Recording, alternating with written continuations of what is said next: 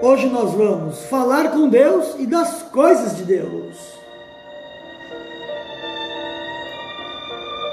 Para quem não me conhece ainda, eu sou Luiz Alexandre e vamos juntos aqui tentar buscar uma palavra, uma luz no fim do túnel que nos alente a alma, que nos tranquilize o espírito, uma luz no fim do túnel. Coloque agora o seu copo d'água para que enquanto fazemos essa reflexão, essa água possa ser energizada, fluidificada e abençoada pelos nossos mentores.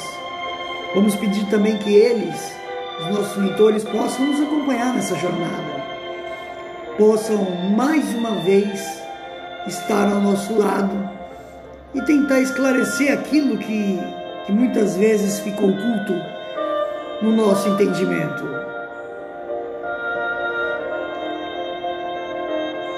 Feche os olhos e conecte-se com Deus.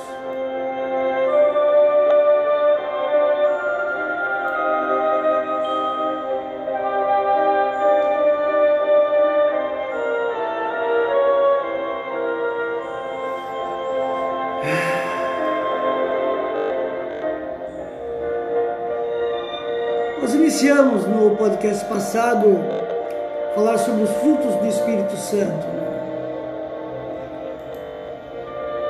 Mas hoje, um dia especial,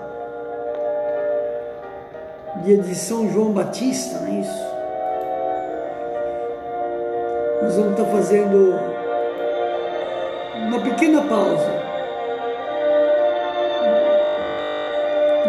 nosso discurso do Espírito Santo. Vamos pensar um pouco em na fé. João Batista, que nasceu em 2, no ano 2 antes de Cristo, foi um pregador itinerante cujo seu aparecimento se deu na Judéia, provável lugar de nascimento, e na Galiléia na época de Herodes, rei Herodes. João teve muitos seguidores e pregava aos judeus dizendo que deveriam exercer a virtude e a retidão e usava o batismo como símbolo de purificação da alma em seu movimento messiânico. Sua historicidade é controvérsia, sendo referido pelo escritor e historiador Flávio Josefo na sua obra Antiguidades Judaicas. É...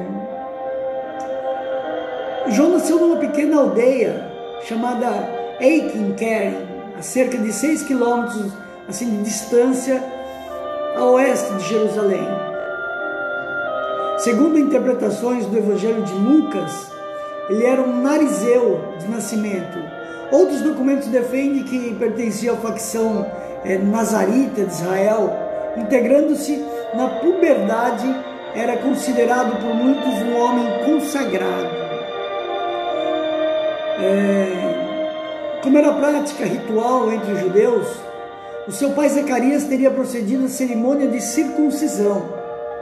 Ao oitavo dia de vida do menino, a sua educação foi grandemente influenciada pelas ações religiosas e pela vida no templo, uma vez que seu pai era um sacerdote e sua mãe pertencia a uma sociedade chamada as Filhas de Araão, as quais cumpriam com determinados procedimentos importantes na sociedade religiosa à altura.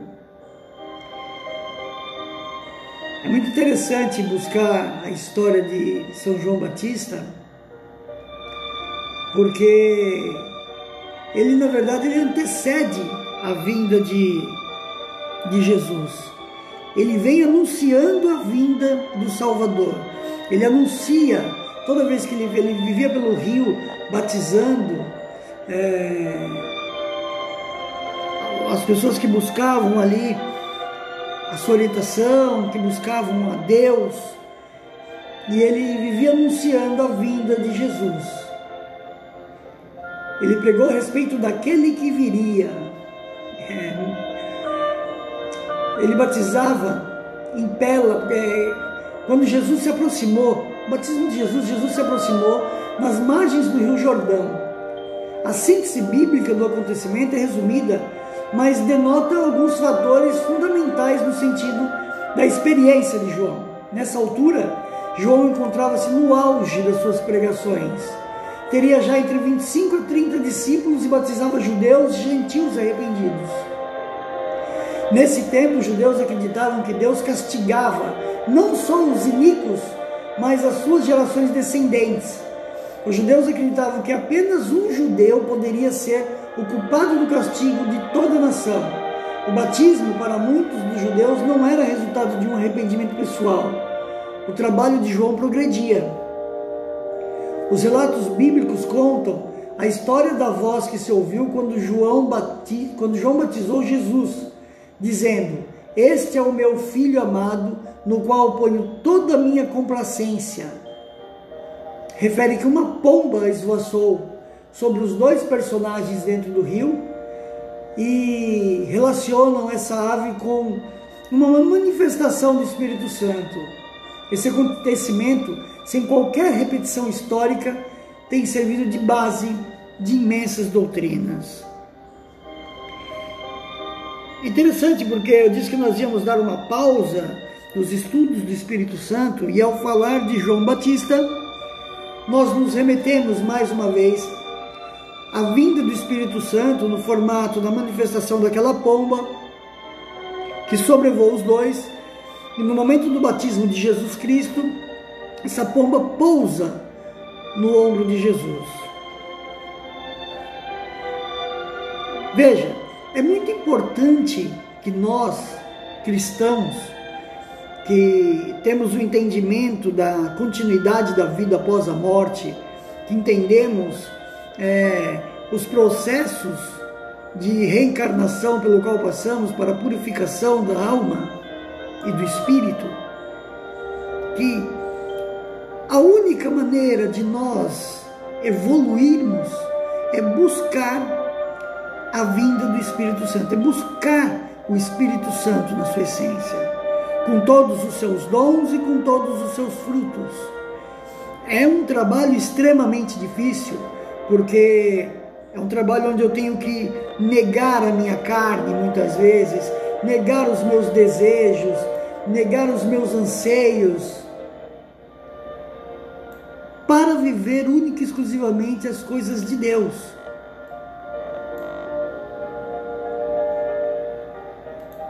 E isso não é fácil. É preciso que a gente, porque assim, é, viver o Espiritismo significa viver em, em benemerência, significa viver em gratidão, significa viver em, em ajudar o próximo, em caridade, em praticar a caridade. Como eu já disse, a palavra diz que a salvação virá mediante a sua fé. E fé sem ação é fé morta. E a caridade, ela precisa ser feita através da ação. Temos que ter muito cuidado com a nossa palavra, porque a palavra tem poder. Deus, quando deu ao homem o poder da palavra, é, deu também o poder de raciocinar de pensar ao contrário dos demais animais criados. Quantas vezes nós já vimos ou nós mesmos nos arrependemos de ter dito algo? Porque falamos no calor do momento, no calor da emoção e não tivemos mansidão. Um dos, dos frutos do Espírito Santo. Quando nós trazemos para a nossa vida os frutos do Espírito Santo, nós nos tornamos pessoas mais amorosas, pessoas que irradiam luz, pessoas que transmitem a, a, o amor através de um olhar. O nosso espírito se engrandece, o nosso espírito vai perdendo aqueles pequenos nódulos pretos de mágoa, de ressentimento, de medo de insegurança, porque nos preenchemos com luz. E essa luz ela é, é infinita, porque ela é um pedaço de Deus que habita em nós. Um pouco de Deus que habita em nós. E ser esse agente que leva essa luz, que transmite o amor, que é caridoso, que olha aos outros com empatia, é fundamental para o nosso desenvolvimento pessoal, porque estamos vivendo na presença do Senhor.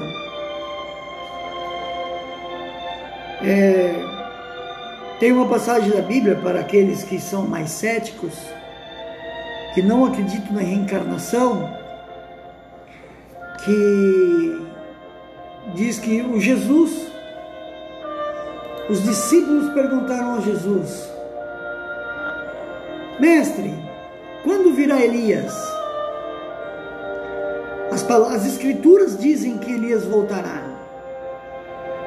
E Jesus respondeu: Em verdade, em verdade vos digo, ele já voltou, esteve entre vós, vocês não o reconheceram e o mataram.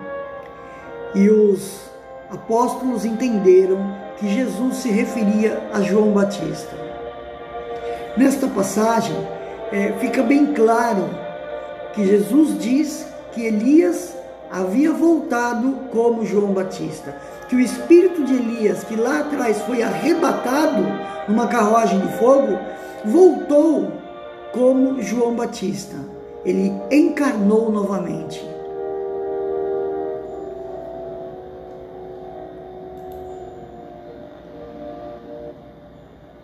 E é, é por esse motivo que nós temos que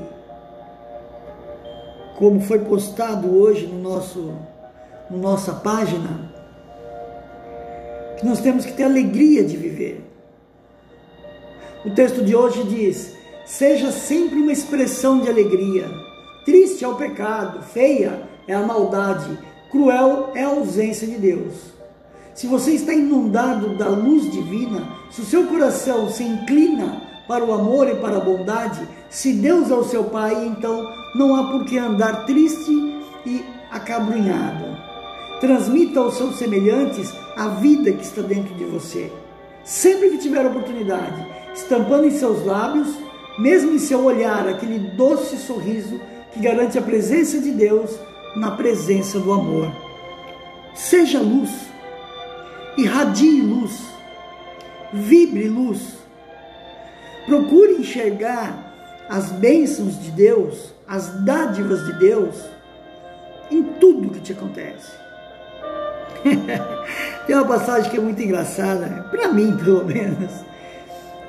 Eu, durante um período da minha vida, eu, eu morei na rua e entre albergues e rua se passaram dois anos e meio nessa situação. E às vezes nós saíamos do albergue e íamos caçar algum lugar para comer. Né? E eu lembro que era um domingo de manhã, tinha uma igreja. Eu sempre entrei muito nas igrejas pra, porque eu queria mudar de vida, eu queria sair daquilo. E eu buscava Cristo onde quer que eu pudesse ir. E eu lembro que um domingo nós fomos na igreja, na Assembleia de Deus, porque lá eles ofereciam um, um café da manhã aos domingos. E fui eu e um amigo.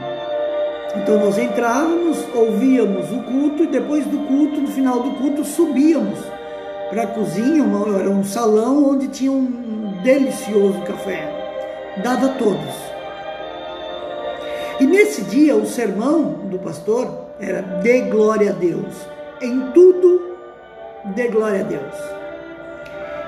Na felicidade, dê glória a Deus, ele dizia. Na tristeza, dê glória a Deus. Arrumou um emprego, glória a Deus. Perdeu o um emprego, glória a Deus. É, você, o casamento está próspero, glória a Deus. Você acabou o casamento, não deu certo, glória a Deus. Em tudo dê glória a Deus pregava o pastor. E, e aí eu lembro que o rapaz estava comigo, era o André, André Luiz, o nome dele. Ele virou para mim e falou assim: Luiz, vamos sentar aqui naquele outro banco que fica mais próximo da entrada da, da cozinha. Ele queria ser o primeiro a subir para pegar o melhor lugar. Vamos sentar ali perto, que ali acabando o culto a gente sobe já para poder tomar o café. Falei, vamos lá. E fomos aí atravessar. Era aqueles bancos de madeira, como nas igrejas católicas. Quando eu fui entrar, eu fui na frente, quando eu fui entrar na, na fileira do banco, eu dei uma topada com o dedinho na beirada do banco. Fez um barulhão. Pô, foi uma pancada. Eu dei essa topada e aí eu, mas doeu e eu olhei para trás e falei assim: "Uh, glória a Deus". Nós entramos numa crise de riso. Ele riu, eu ri, a igreja olhou para a gente, nós nem tivemos coragem de ficar para tomar o café. Saímos da igreja é, sem o café, mas saímos leves, saímos sorrindo daquela situação que tínhamos acabado de viver. A mensagem é: seja alegre no que quer que seja que lhe aconteça nesse dia. Ah, o nosso bem-estar, a nossa alegria, depende única e exclusivamente de nós. Ninguém pode estragar o seu dia. Ninguém vai conseguir tirar de você a alegria se você se essa alegria vier da presença de Deus. Então faça isso hoje. Viva essa alegria, externe essa alegria. Dê um bom dia com um sorriso assim como fez João Batista, é, anuncie a vinda, o retorno, a volta do nosso Deus. O mundo vem passando por um processo de purificação e precisamos estar mais e mais é, conectados a Deus. Precisamos mais e mais buscarmos a presença do Pai. Temos que pedir constantemente a presença dos nossos mentores, para que nos oriente, para que nos guie, para que nos dê um caminho. E a melhor maneira de estar conectados a eles é praticando o Evangelho no lar. Tire um dia da semana para fazer a leitura do Evangelho, para fazer o estudo do Evangelho. Reúna a família em torno da mesa Peça a presença dos seus mentores. Faça uma oração sincera a Deus, pedindo para que afaste espíritos obsessores que possam estar perturbando a casa, tirando a paz, tirando a alegria, tirando o amor.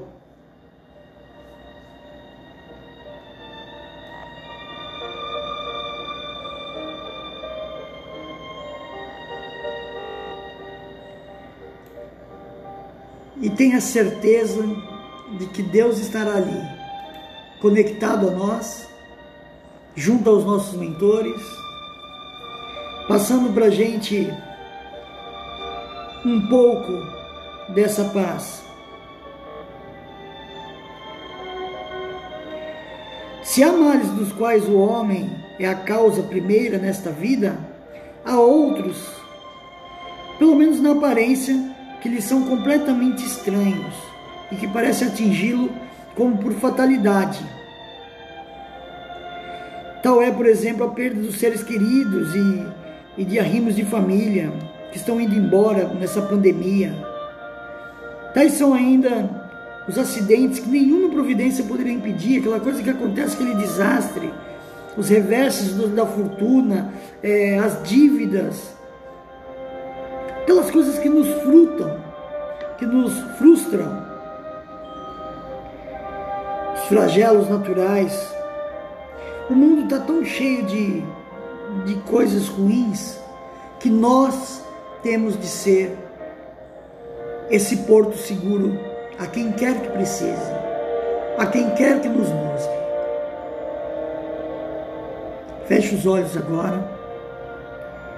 Imagine que nesse copo d'água, como se caíssem gotículas luminosas de luz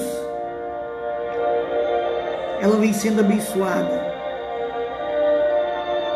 energizada, transformando num bálsamo para o nosso corpo, um remédio para a nossa alma e uma bênção para o nosso espírito. Pense naquela pessoa que amamos, que foi embora, e deseja que ela receba luz, entendimento, discernimento e aceite a sua nova condição de espírito. Que ela possa ser recolhida junto às colônias espirituais e ali receber o devido tratamento. Senhor, meu Deus, meu Pai, abençoa a vida dessa pessoa que ouve esta mensagem. Que chegue até ela o entendimento, Deus. Que ela possa se aproximar de Ti, Pai. Que ela possa te buscar mais e mais, Senhor. Que ela possa ser fruto do Espírito Santo na terra, Pai. Bendito é o Teu nome, Deus. Ser presente em nossa vida a cada instante, Senhor. Energiza, purifica, fluidifica essa água, Pai, transformando ela num remédio para o nosso espírito. Senhor Deus, protege também as pessoas que amamos, as nossas esposas, os nossos maridos, filhos, mães, pais, primos, tias, tios, primos, todos aqueles que nos são caros. Protege os nossos amigos, os nossos amigos do trabalho, e que toda pessoa por qual tiver contato com a gente possa receber um pouco da tua luz, Pai, um pouco do teu entendimento. Lapida o meu espírito, Senhor, para que eu possa ser mensagem ao invés de levar a mensagem. Que os outros possam olhar em mim e ver um reflexo de ti, Pai. Quão difícil é, Deus, viver tua paz, a tua sobriedade, a tua serenidade num mundo tão conturbado. Mas só vós é possível de nos corrigir, Senhor. Que os nossos mentores possam nos guiar, nos orientar, estar ao nosso lado o tempo inteiro, Pai, nos levando pelo bom caminho.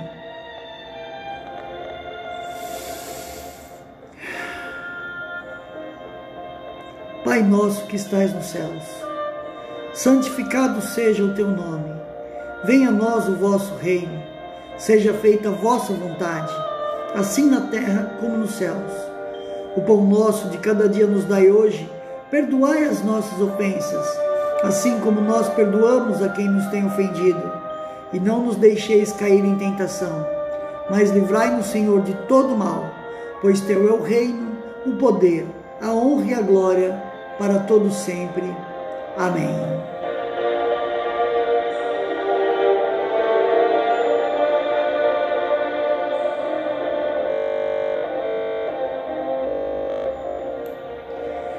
É isso aí, meus irmãos. Obrigado por mais um dia em companhia. Se você está gostando aí dessas mensagens que, que tem ouvido da Igreja Espírita Cristã Divino Evangelho, compartilhe esse áudio para que mais pessoas possam sentir o alívio e a certeza de que existe um Deus rogando por nós. Paz e luz e até a próxima.